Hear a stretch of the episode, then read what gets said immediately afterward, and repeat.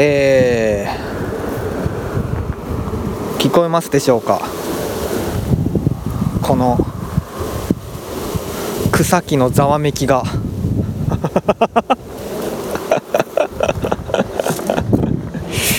いや今旭川旭川っていうあの岡山には河川があるんですけども川があるんですけどもそれの旭川の土手に車止めていまして、えー、そこでレコーディングをしておるというところです。うん。まあ水郷な真似でございますね。前回だったかな？西側緑道公園で坂口恭平さんのトークイベントについて話した時も屋外で撮ったんですけど今回も、えー、また屋外で旭川の土手沿いに車を止めて、えー、人っ子一人いないところですね、えー、ススキがもう山のように生えてますね。その状態で私が一人、えー、iPhone に向かって GarageBand を立ち上げてこうやってレコーディングをしてるというわけでございますね。山がめちゃくちゃ綺麗綺麗だな。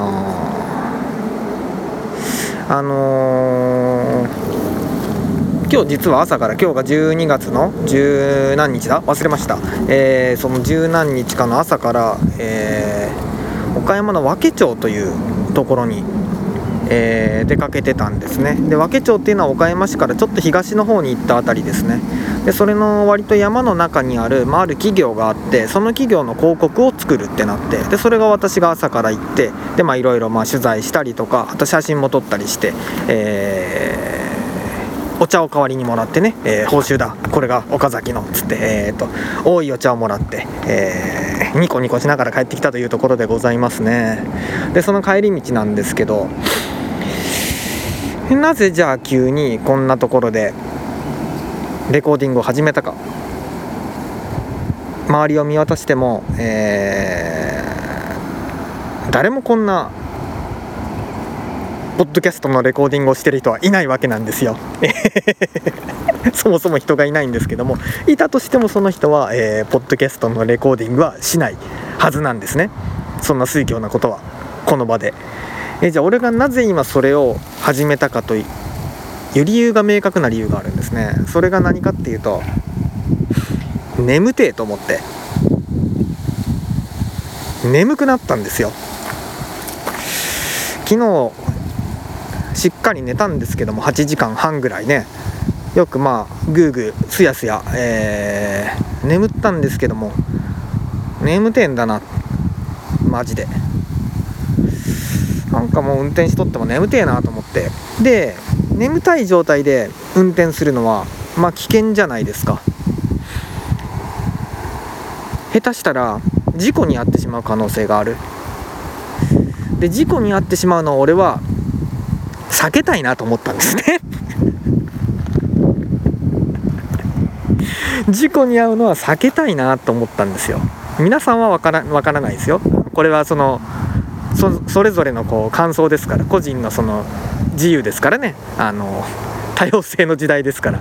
皆さん分かんないですけど俺はどっちかというと事故に遭うのは避けたいなって思うタイプなんですよ。で、まあ、避けたいなと思って。どうしようかなと思って。そしたら面白いことがあったら目は覚めるよなと思って、えー、レコーディングをしようと思ったわけなんですね。そしたら面白いから目が冴えると思って。で今まさに俺はどうか。割と目が冴えてる。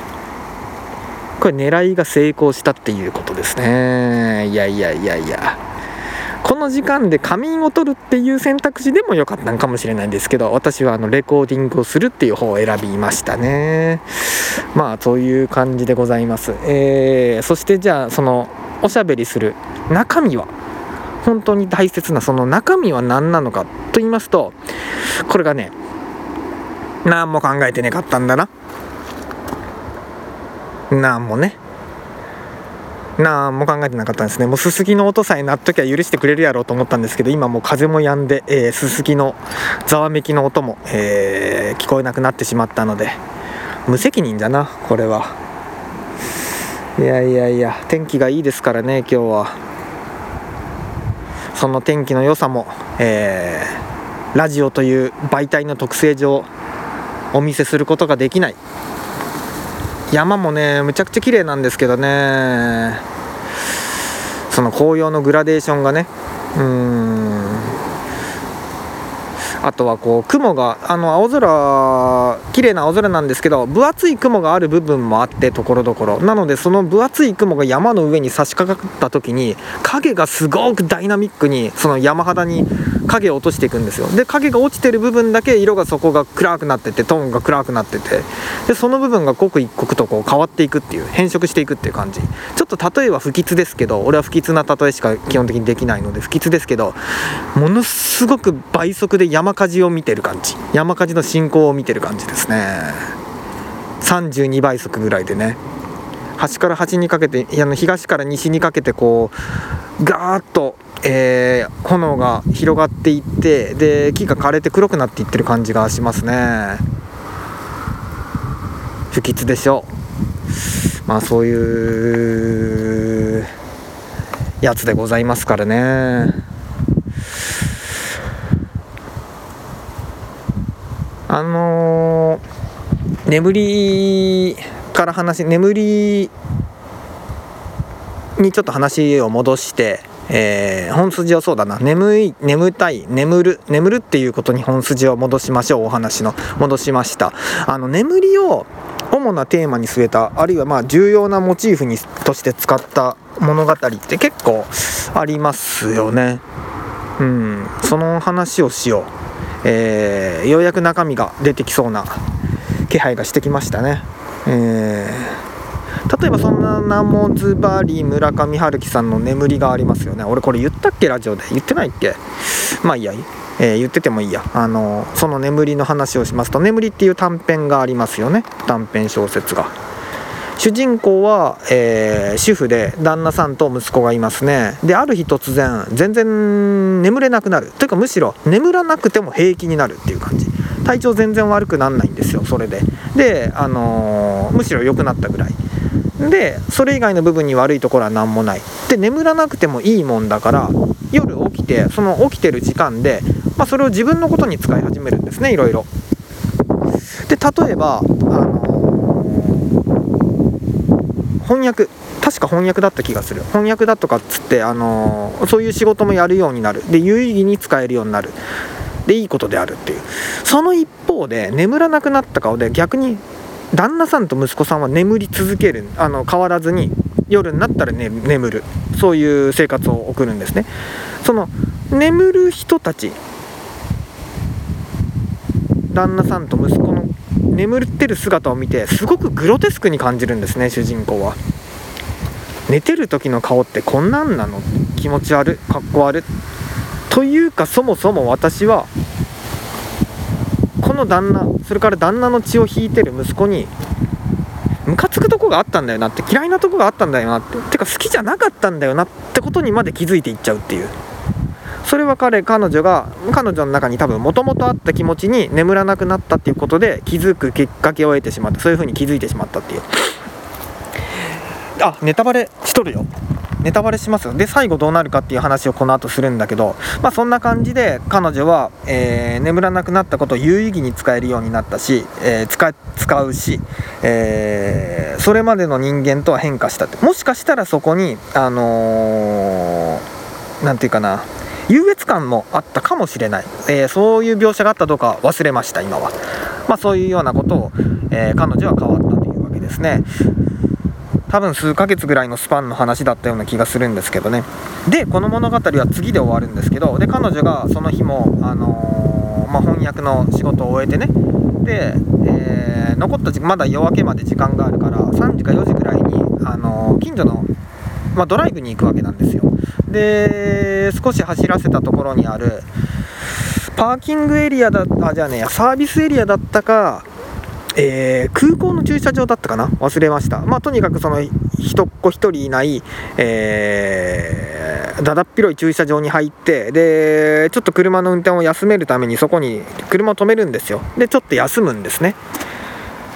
で、少し考え事をしてると、急に車が揺れてるのを感じるんですね、小刻みに。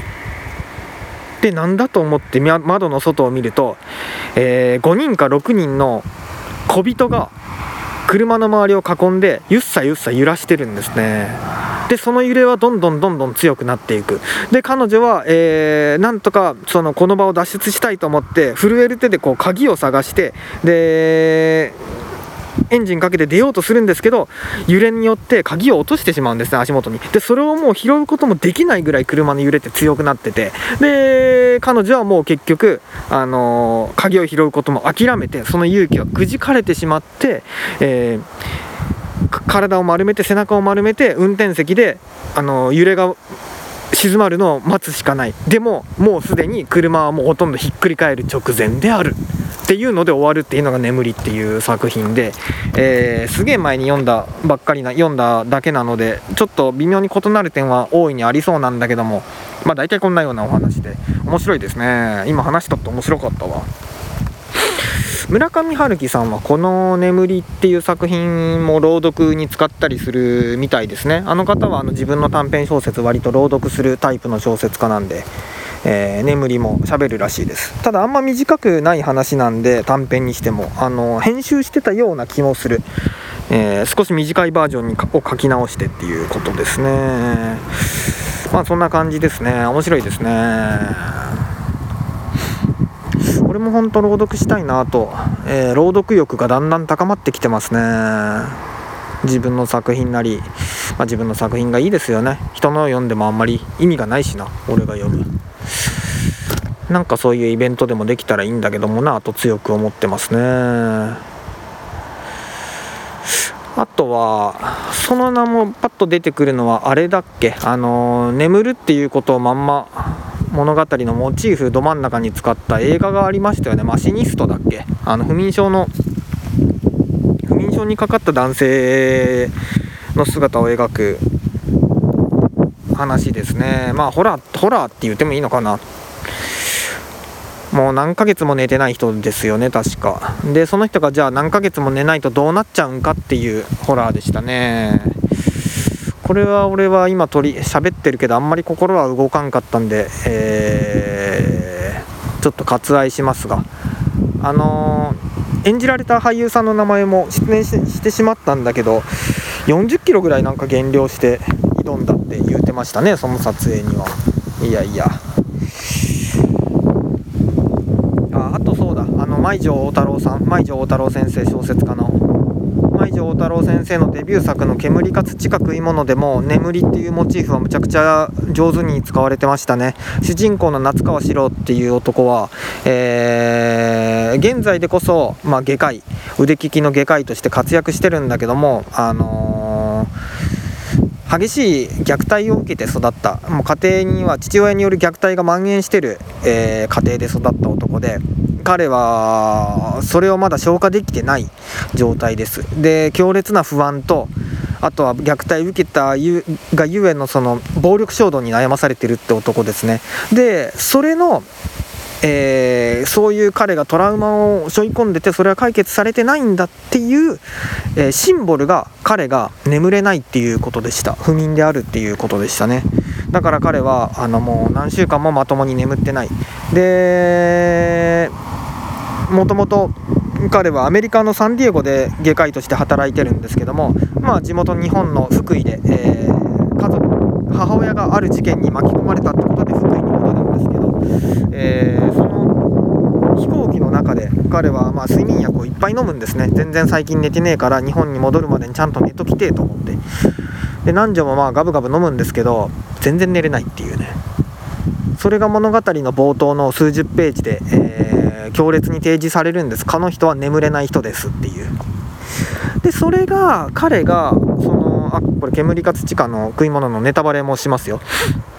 あの、彼がそのまあ、この物語の中で、えー、母親が巻き込まれた事件の謎を解く。それによって、えー、家族。その家族家族たち。家族たちって中には、えー、自分を虐待してた父親も含みます。家族たちが、まあ、その犯人によって、えー、大変な危機に見舞われるんですね。要するに犯人が家族たちを襲ってで怪我人を大量に出してしまうっていうそこで主人公があのー、その家族たちを応急手当てして、えー、救うんですね。応急手当というか、まあ、はっきり言うともう外科の、えー、ちゃんとほぼ簡易的な手術をして、え処置をしてで家族たちの命を救うわけなんですね。まあ、むちゃくちゃ美しいシーンなんですけどここが。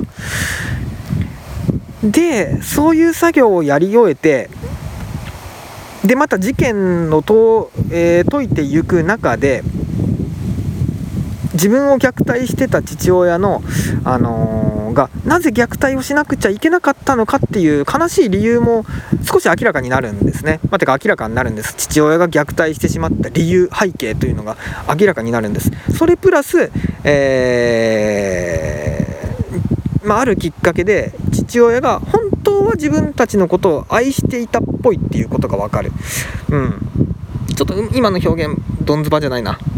まあでもそういうようなおおむねそういうようなことです。で要するにこの事件を通して主人公は、えー、父親のことを許せるようになるんですね。ある程度許せるところの糸口までたどり着くんですよ。でさらに家族を救ってあげることができるっていう。家族たちをね。でこれによって主人公はあのートラウマから解放される糸口に立てるんですね。で物語の一番最後はどうやって終わるかっていうと主人公が眠る眠るシーンで終わるんですね。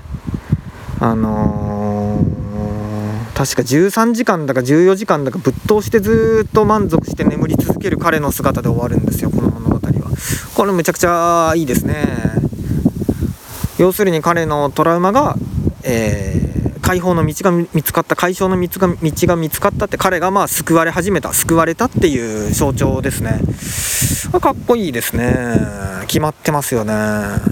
眠れないっていうことで彼がトラウマを抱えてるっていうシンボルにしててそれがもうこの物語を通して彼がトラウマを解消できた。あるいは解消するための道光の道筋が見つかったっていうことで、えー、眠れるようになるっていう。かっこいいですね。この物語を通じて主人公はもう死ぬほど努力して傷ついて頑張りまくるんですけど最後にその彼が、えー、心穏やかに眠ってる姿を見て我々は読者はまあよく頑張ったよなって思いますね。じんわりと。よく頑張ってくれたっていうふうに思うっていう。でゆっくり休んでくれって思うっていう。こいいな。やっぱすごい小説だなと思いますね。こうやってざっくり要約するだけでも。うん。というような感じで3つ例を挙げたので、えー、よしとしましょう。格好はついたということにしましょう。3つ例をね挙げたらね人間3ステップ出すと、えー、満足しますから、えー、俺も満足しましたね。3つ言えたぞということでうん2つ目が言えてないような気もするがよしとしましょうね。あそうだ。あのー、あれだ。えー、今年の2022年のベストコンテンツそれはを募集してるんですね今。あの与那国ノエルさんにも私とあなたの往復あなたと私の往復書簡で、えー、今年良かったもの3つ教えてよっていう風にお願いしたんですけどあの今他のリスナーの方も全員そのどしどし送ってきてくれってお願いしたらあの他のリスナーさんからもちょこちょこ、え、送られてきてて嬉しいですね。なのであの継続してもう少しだけその募集したいと思います。それは要するに何だいと言いますと今年見た触れた、えー、もので良かったもの3つをあのランキング形式で第3位に1位と発表し教えてほしい俺に見るのでっていう話です。でそれはそのものとなる対象はベストコンテンツとかっつってるけどあのものすごく広く捉えてくださって大丈夫です。例えば、えー、映画小説漫画は言うに及ばず、まあ、例えばその時食ってうまかったものであったりとかどこそこ行ってよかった場所であったりとかこういうお店が良かったであったりとかあとはあの人でもいいです。こういう人と出会えてよかったとかあとは名言ですね。誰かそれのこういう言葉が良かったとか。何でもいいですね。そんな感じで大丈夫ですね。こういう概念でもいいですしね。というのを教えてほしいですね、えー、2022年のベストコンテンツ。1位から3位まで教えてくれたら嬉しいですね。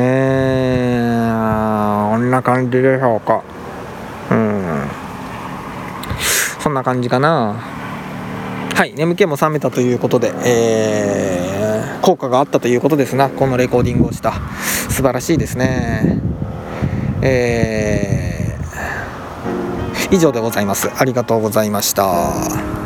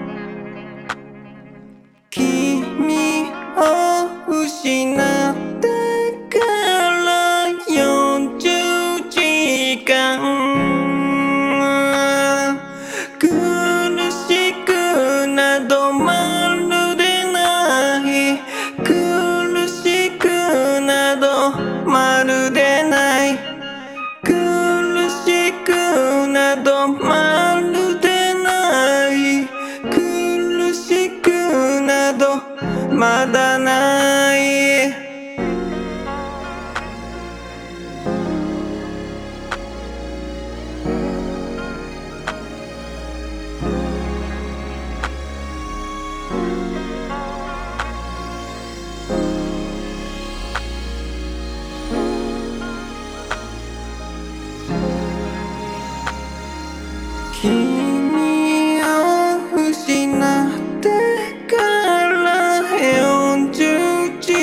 間。君を失う